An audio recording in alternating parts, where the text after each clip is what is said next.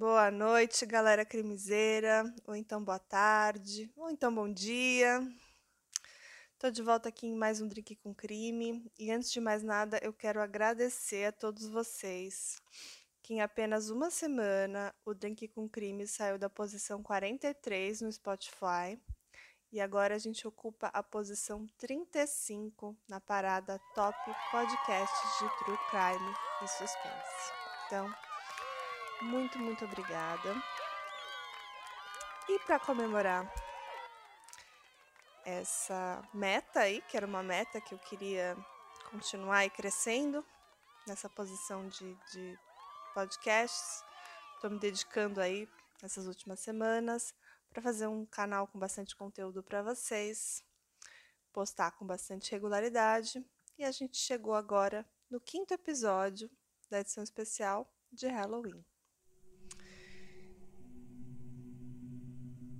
E para contar o caso de hoje, eu vou começar com uma inscrição de uma lápide encontrada até hoje num cemitério. É uma lápide que já está muito antiga, muito velha, bem pouco visível, mas eu consegui aqui transcrevê-la para vocês.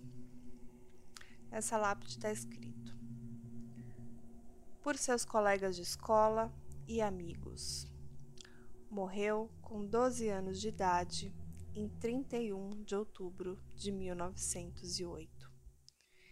Em sua presença, plenitude de alegria. Contaremos a história da curta vida e da morte brutal de Ted Haskell. O Ted viveu pouco mais de uma década e até hoje a sua morte permanece um grande mistério.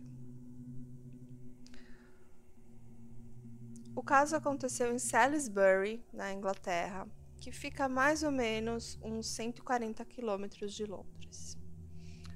O Ted era, segundo diversos relatos, um menino muito alegre e muito popular na sua vizinhança. Ele não teve uma vida muito fácil. Aos seis anos, o pai do Ted morreu. E também, com apenas seis anos, o Ted teve sua perna direita amputada devido a complicações da tuberculose. Mas isso não deixou o abalar. Ele andava e até mesmo jogava futebol com auxílio de muletas. Ele estava economizando dinheiro para comprar um membro artificial, uma prótese, para poder conseguir viver uma vida um pouco mais normal mas isso nunca aconteceu. Com apenas 12 anos de idade, o Ted foi brutalmente assassinado. Bom, nem só de crime se faz esse canal e hoje vamos contar algumas curiosidades e um pouco de história também, tá? Como é um caso bem antigo, eu acho válido contextualizar a sociedade da época em que viveu o garoto. O Ted nasceu em 1896, que era o final da Era Vitoriana. A Era Vitoriana foi o período no qual a Rainha Vitória reinou sobre a Inglaterra, então no século XIX. Durante 63 anos, ela reinou entre junho de 1837 até janeiro de 1901. E o reinado da Rainha Vitória lá no Reino Unido foi um período de grandes transformações econômicas, políticas e culturais. E nessa época é, foi quando a Inglaterra se consolidou aí como a supremacia nos mares, né? Ela conquistou várias colônias na África e na Ásia e também teve um aumento muito expressivo nas indústrias, estímulo às artes e por aí vai, né? Foi nessa época que a Inglaterra se tornou a nação mais poderosa do mundo e se autodenominou Império Britânico. Bom, é, o Ted nasceu, como eu falei, no final da era vitoriana e ele passou sua infância, parte dela, na próspera era eduardiana, que é a era que veio depois da era vitoriana. Com a morte da Rainha Vitória do Reino Unido, que se deu em janeiro de 1901, teve a sucessão do filho dela, o filho dela, Eduardo. Enquanto a Vitória era uma pessoa que evitava assim a sociedade, o Eduardo era um líder da elite elegante. Então, ele também definia um estilo influenciado pela arte, pela moda da Europa continental. E ele era um cara também que gostava muito de viajar e conhecer o mundo.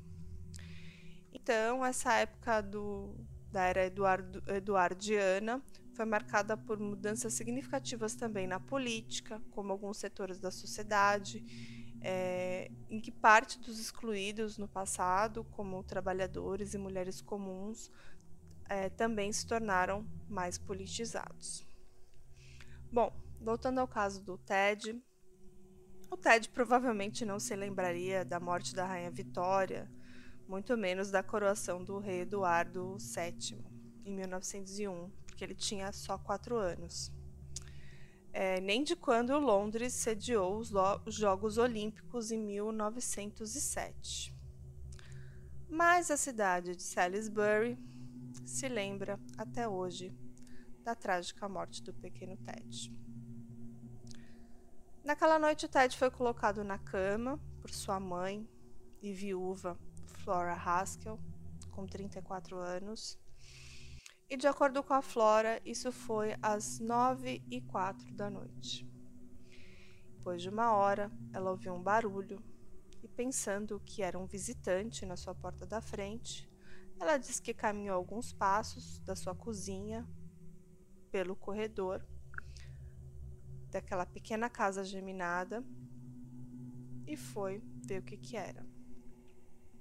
E a mãe relatou que enquanto ela estava pelo corredor, ela viu um homem desconhecido descendo as escadas da casa, correndo, e que ele segurava uma faca coberta de sangue e que ele pegou essa faca e atirou na direção da Flora. O que teria feito com que depois encontrassem respingos de sangue na sua roupa. O homem então teria fugido da casa, virado à direita na porta da frente e duas portas abaixo, virado em outra rua residencial chamada York Road.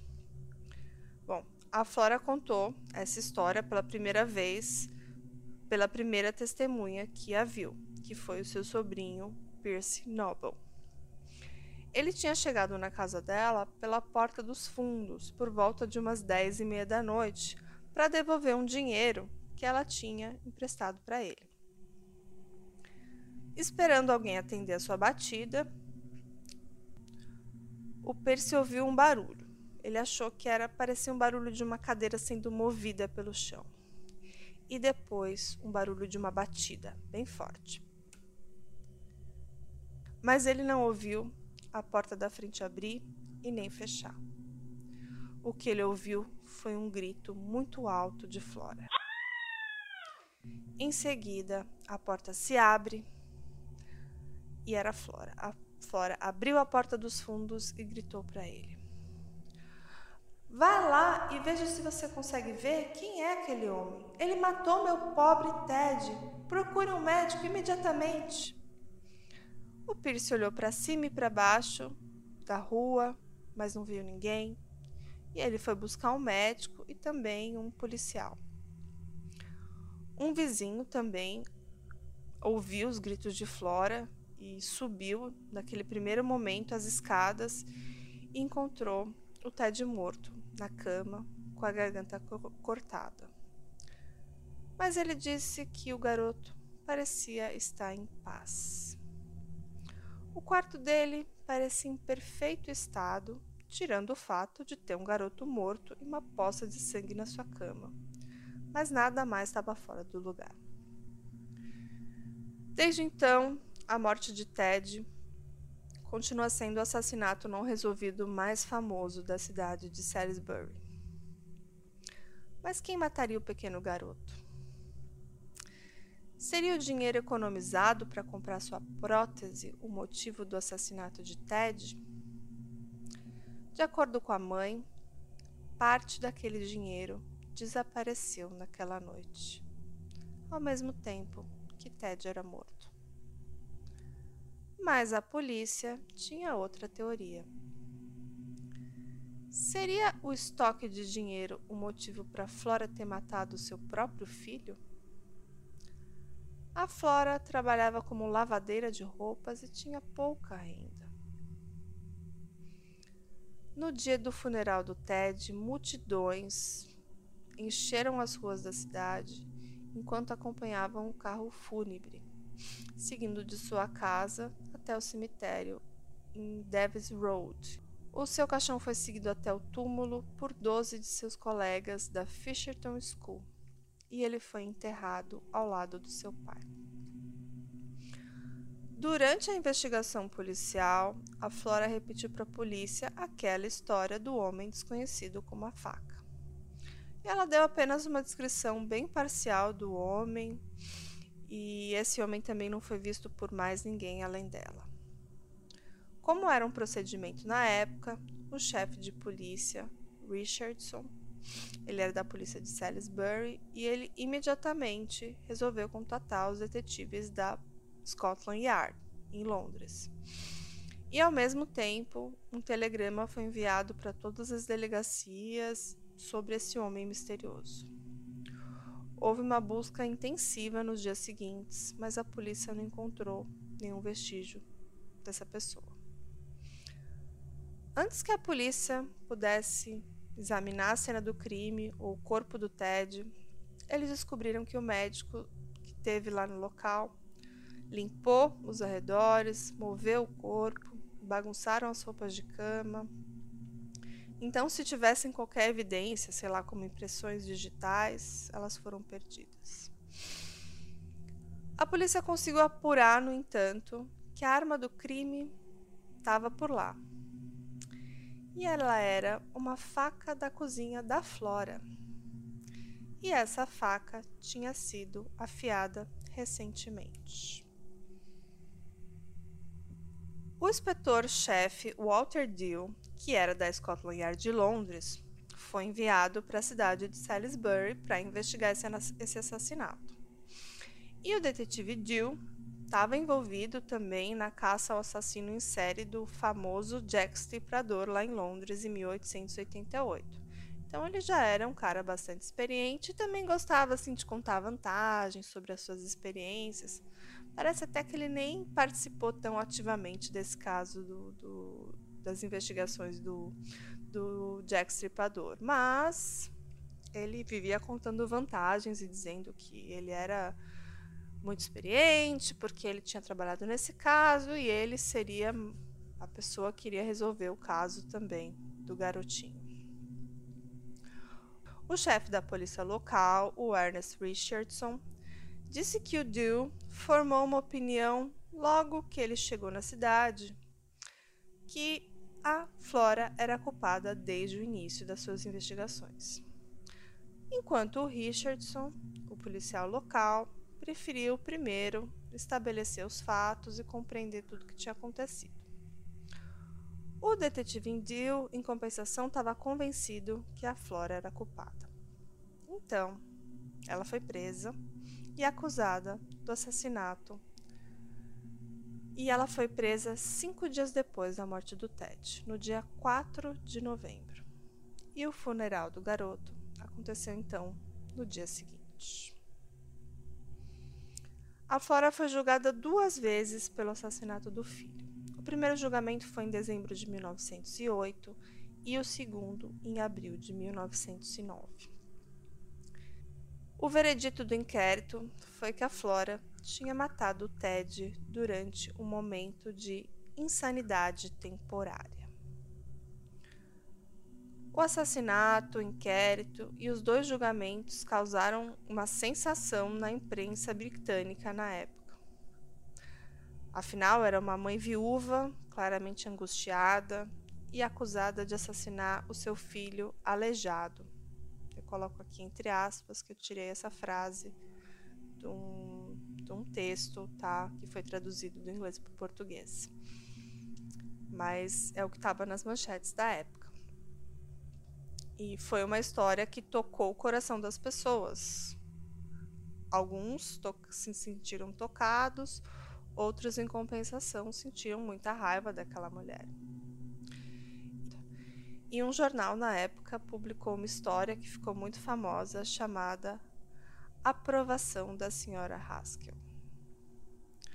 No seu julgamento, a Flora foi descrita como uma mulher muito preocupada, apática e frágil, com uma aparência de cansada e debilitada.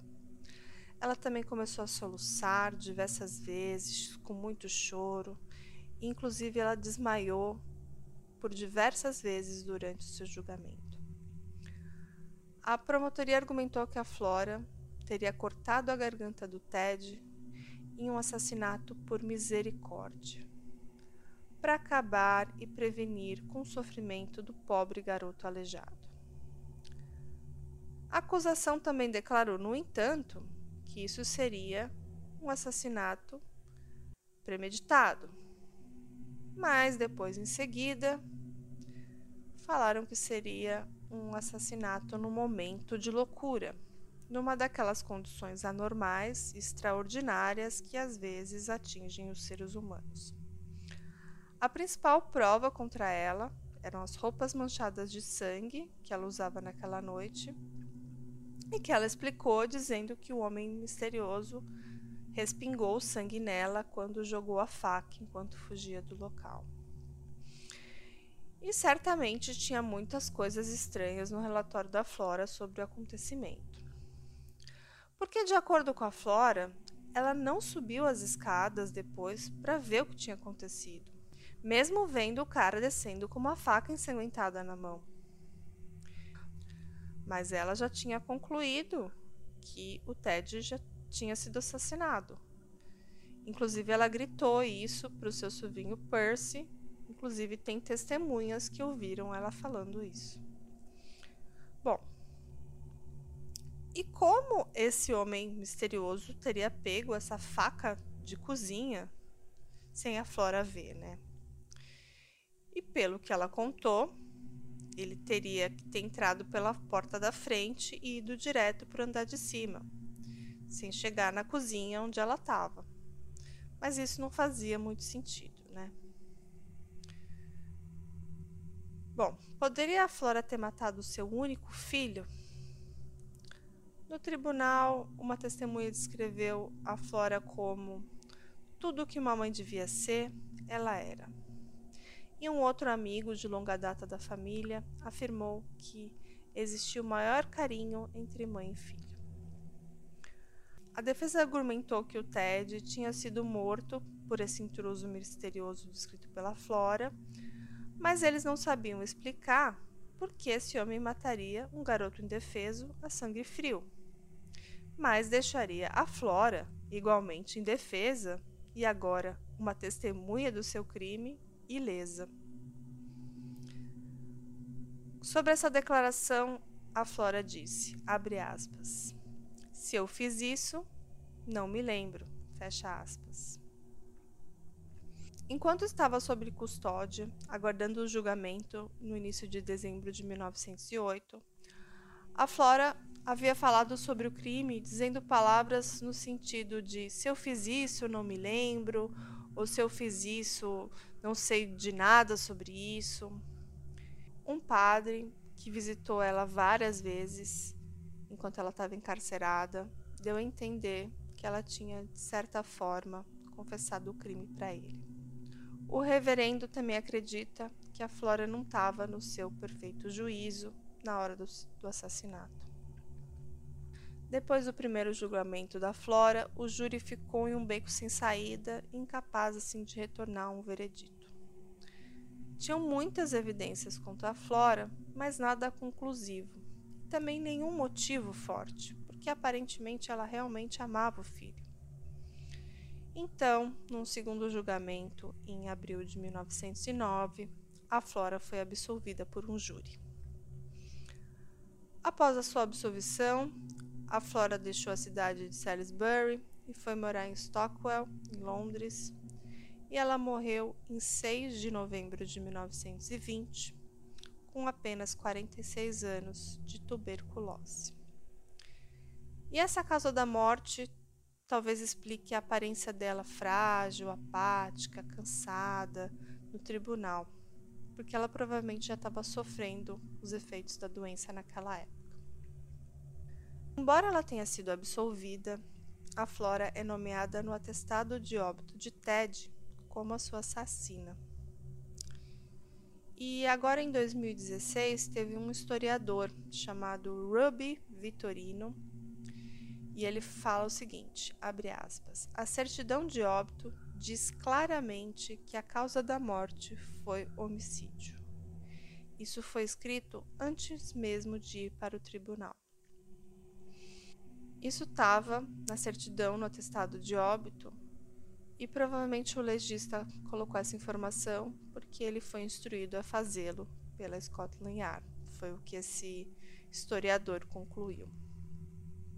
Eles não tinham nenhum outro suspeito, além da Flora e do possível homem desconhecido que ela disse ter visto, mas ele nunca foi identificado. Então, a Flora foi absolvida desse crime. Bom, então vamos examinar a possibilidade de um homem realmente ter sido capaz de entrar naquela casa, naquela noite, é, e matar o Ted sem ser notado pela Flora e sem ser visto por ninguém. E só ter sido pego porque ele estava fugindo com uma faca quando ela o encontrou. Então eu vi algumas publicações, inclusive tem um artigo bem interessante que fala que, de acordo com a, a planta baixa da casa e as fotos que eles tiveram acesso, a porta da frente da casa, ela se abre diretamente para a rua e também tinha uma porta dos fundos que dava acesso a um pátio e uma pequena passagem de pedestres. E a casa tem uma escada que fica ao longo de um pequeno corredor e em frente à porta da frente que vai para a rua. Então, se o misterioso assassino que a Flora contou realmente existisse, ele teria que ter entrado pela porta da frente e a Flora teria que estar sentada, como ela disse, na cozinha, perto das portas do fundo. Mas ela disse que não viu e nem o ouviu ele subir a escada. E que então ele teria matado o Ted, descido as escadas, empurrado a Flora no corredor e aí fugido pela porta da frente. Então é difícil acreditar que alguém, mesmo lá no fundinho, lá na cozinha, como ela diz que estava, não ouviria uma pessoa entrar na casa e subir as escadas, né? Bom, já se passaram mais de 110 anos desde aquela noite de Halloween, quando Ted Haskell foi assassinado em sua cama. E em 31 de outubro de 2008, quando esse caso fez 100 anos, é, dois outros historiadores publicaram um livro. E esse livro se chama, abre aspas, If I Did It, I Don't Remember. É, se eu fiz, eu não me lembro. O mistério do assassinato em Salisbury. Em 2016, junto com outros historiadores locais, eles fizeram uma petição para que a certidão de óbito de Ted fosse alterada, para que não declarasse mais que ele foi morto para sua mãe e sim que fosse uma morte suspeita ou assassino desconhecido. E agora eu vou trazer mais uma curiosidade para vocês. A modesta casa geminada de dois quartos, onde o assassinato aconteceu, na Meadow Road, número 40, em Salisbury, ainda existe. Obviamente, ela passou por algumas reformas durante os anos que se passaram, mas ela segue com a mesma metragem, a mesma planta. E eu vou colocar no nosso Instagram uma foto da rua e da fachada que eu encontrei no Google Earth. Vocês podem inclusive fazer a mesma coisa que eu fiz. E essa casa foi colocada à venda em 2018 com um preço convertido para dólar de 302 mil dólares. Que com a contação do dólar de hoje, que hoje é dia 21 do 10 de 2021, o dólar hoje está R$ 5,66, daria coisa de 1 milhão e 709 mil reais essa casinha de dois dormitórios. Bom, a história sombria da casa não foi mencionada nos documentos quando essa casa foi anunciada para venda. Também não sei se ela foi vendida, tá? porque essa notícia é de 2018, três anos atrás. Bom, essa foi uma história de um garotinho morto na sua cama na noite de Halloween e o garotinho assassinado tinha apenas 12 anos. É um crime verdadeiro, histórico, não resolvido na Inglaterra antiga, né? E como eu falei, o drink com crime também é cultura, cultura crime maníaca no caso, né? Então vamos falar mais um pouco. Quando eu vi o caso do Ted e vi que se passava em Salisbury, eu percebi que eu já tinha ouvido falar desse lugar. Aí eu fui pesquisar um pouquinho mais e sobre, sobre a cidade e tudo mais. E o caso do assassinato do Ted realmente é um dos mais famosos de lá. Só não é mais famoso do que os envenenamentos de Salisbury que aconteceram em 2018, três anos atrás. E se vocês não conhecem esse caso, eu vou contar um resumo aqui esse é um famoso caso de envenenamento, assim, muito estranho, é, que envolveu um ex-agente russo chamado Sergei Skripal, eu não sei pronunciar, mas é, eu acho que é Sergei Skripal, e a filha dele, Yulia. E eles sofreram uma tentativa de assassinato através de um ataque químico. Bom, diversos policiais investigaram e, e tudo mais. E a equipe que investigou esse caso também ficou muito doente e também ficou intoxicada. E depois é, alguns receberam altas. E funcionários da inteligência britânica e depois da polícia identificaram pelo menos 38 pessoas que foram afetadas por um gás. E esse gás aqui, ele teve um nome que é agente nervoso Novichok não sei pronunciar direito. Mas assim, esse é um caso interessante porque ele envolve assim, tipo geopolítica, envolve toda a questão de, de histórica entre os países e, e tudo mais. E por conta desse incidente aí, desse envenenamento com esse ex-agente russo, as autoridades do governo britânico anunciaram diversas medidas contra a Rússia e vários diplomatas que eram acusados de ser agentes secretos foram expulsos do país e diversos outros países fizeram a mesma coisa é, em solidariedade aí com o Reino Unido, que foi chamado de a maior expulsão coletiva de oficiais da inteligência russa da história. E tem um documentário da BBC sobre esse caso, e parece que a Disney Mais também vai lançar uma série sobre isso. E quem sabe eu acho que esse é um caso que pode até virar um episódio desse podcast. O que, que vocês acham? É um caso bem interessante para quem gosta aí de geopolítica, de história e que aconteceu também em Salisbury. Bom, esse caso do Ted eu acho muito triste, porque primeiro ele era um garotinho com, com sua deficiência causada pela, por ter amputado a sua perninha, mas parece que ele tinha uma boa vida, parece que ele realmente era muito amado pela sua mãe, mas ao mesmo tempo tudo aponta para ela, né?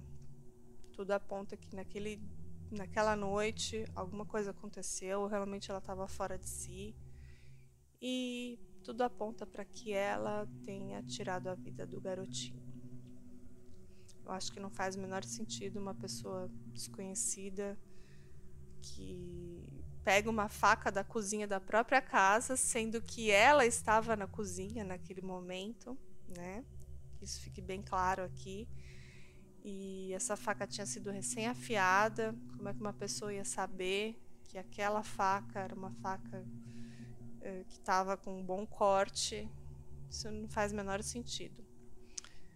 Então, assim, de, o próprio relato dela faz com que ela se se incrimine cada vez mais, né? Porque a linha do tempo que ela conta não faz sentido, a arma do crime que foi utilizada, a, como eu falei, a disposição da casa e dos cômodos, é, ela não conseguiria não perceber que tinha alguém entrado pela porta da frente. Bom, eu fico por aqui, nesse caso especial de Halloween. É um caso um pouco triste, mas um caso que já se passaram muitos anos, né? A mãe já não está viva, ela não deixou mais nenhum outro descendente. O Ted era seu filho único, que teve esse final muito triste.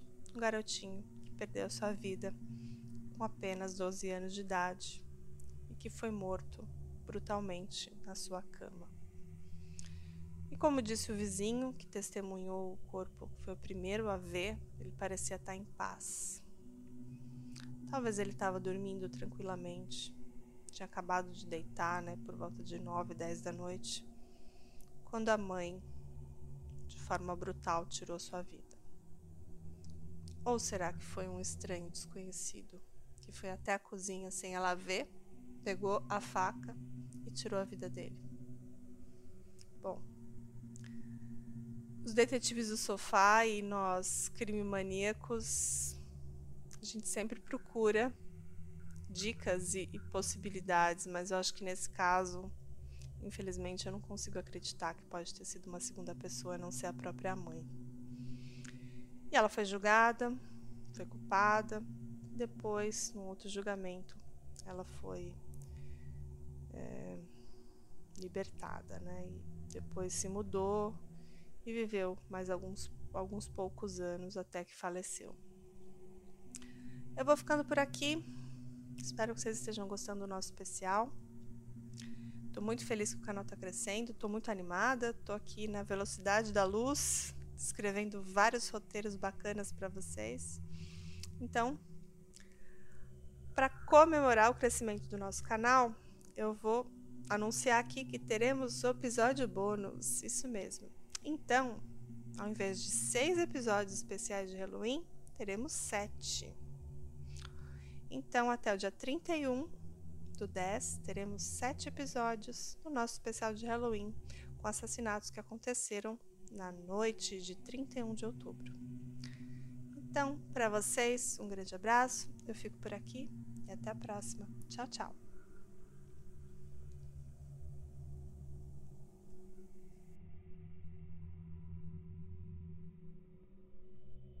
Hey! Você se interessa por crimes reais, serial killers, coisas macabras e tem um senso de humor um tanto quanto sórdido? Se sim, você não está sozinho. Se você precisa de um lugar recheado de pessoas como você, venha conhecer o podcast Pátria Amada Criminal. Todas as semanas tentamos entender o pior da humanidade. Nesse processo a gente ri, chora, fica brava, fofoca, porque afinal de contas é assim que a gente fala quando está entre amigos. Suas novas melhores amigas trevosas estão aqui no Pátria Amada Criminal.